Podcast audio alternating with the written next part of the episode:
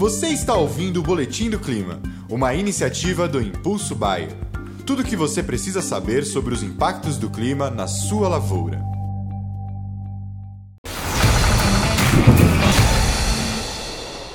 Olá a todos, aqui é Marco Antônio, agrometeorologista da Rural Clima.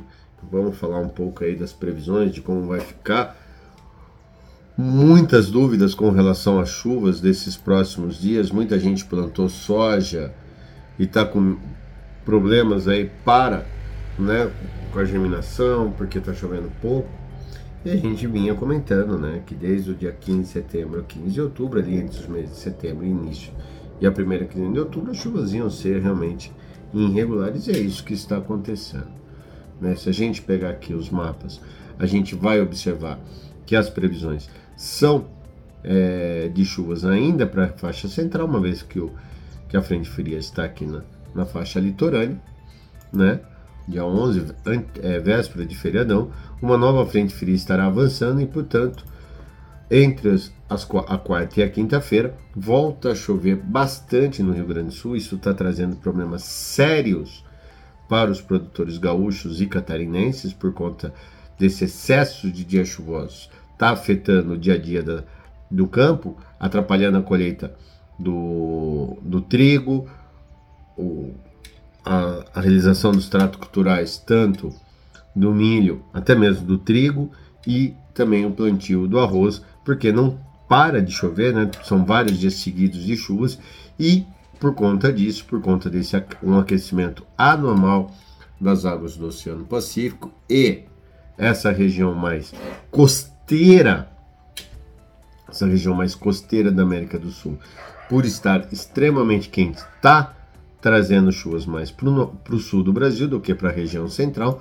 No entanto, essa frente fria, que estará provocando chuvas torrenciais novamente no sul, avança e deixa todo esse corredor de umidade aqui sobre né, a região central, onde há previsões de chuvas novamente. No entanto, essas chuvas que estão sendo previstas tanto para o sudeste quanto para o centro-oeste ainda serão irregulares, já que você não tem um corredor de umidade propriamente dito, e há uma tendência, há uma tendência de que é, essas chuvas comecem a ficar um pouco mais frequentes, as frentes frias comecem a passar mais frequentemente, porém de forma muito irregular ainda aqui nessa faixa central do Brasil.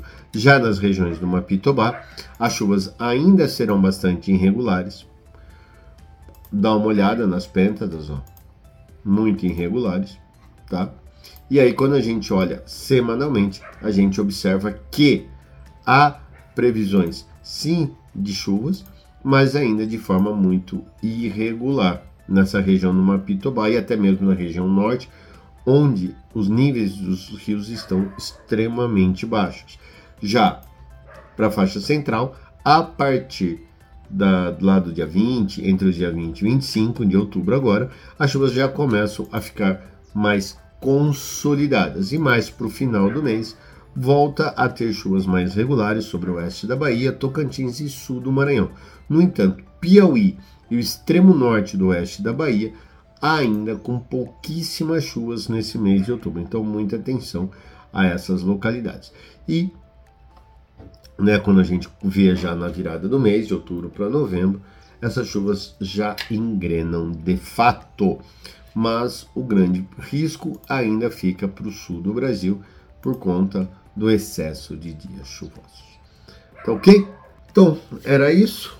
Lembrando que esse é um vídeo em parceria com a Bayer e para você que quer estar tá aqui logado no site né, da Bayer, entre no site logado do Impulso Bayer e lá acesse os áudios que a gente envia diariamente com a previsão do tempo para cada localidade ou para cada região do Brasil separadamente. Aqui a gente dá um panorama sobre o Brasil e lá no site logado do Impulso Bayer a gente fala individualmente para cada região, que aí você pode tomar sua melhor decisão. Então não perca e se logue ali e acesse o site logado Impulso Bayer. Tá ok? Um grande abraço a todos, uma excelente semana e até semana que vem, quando a gente faz a nossa nova atualização. Um abraço a todos.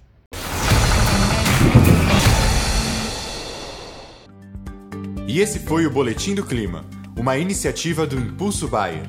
As últimas notícias do Impulso Bayer sobre a previsão do tempo para sua lavoura.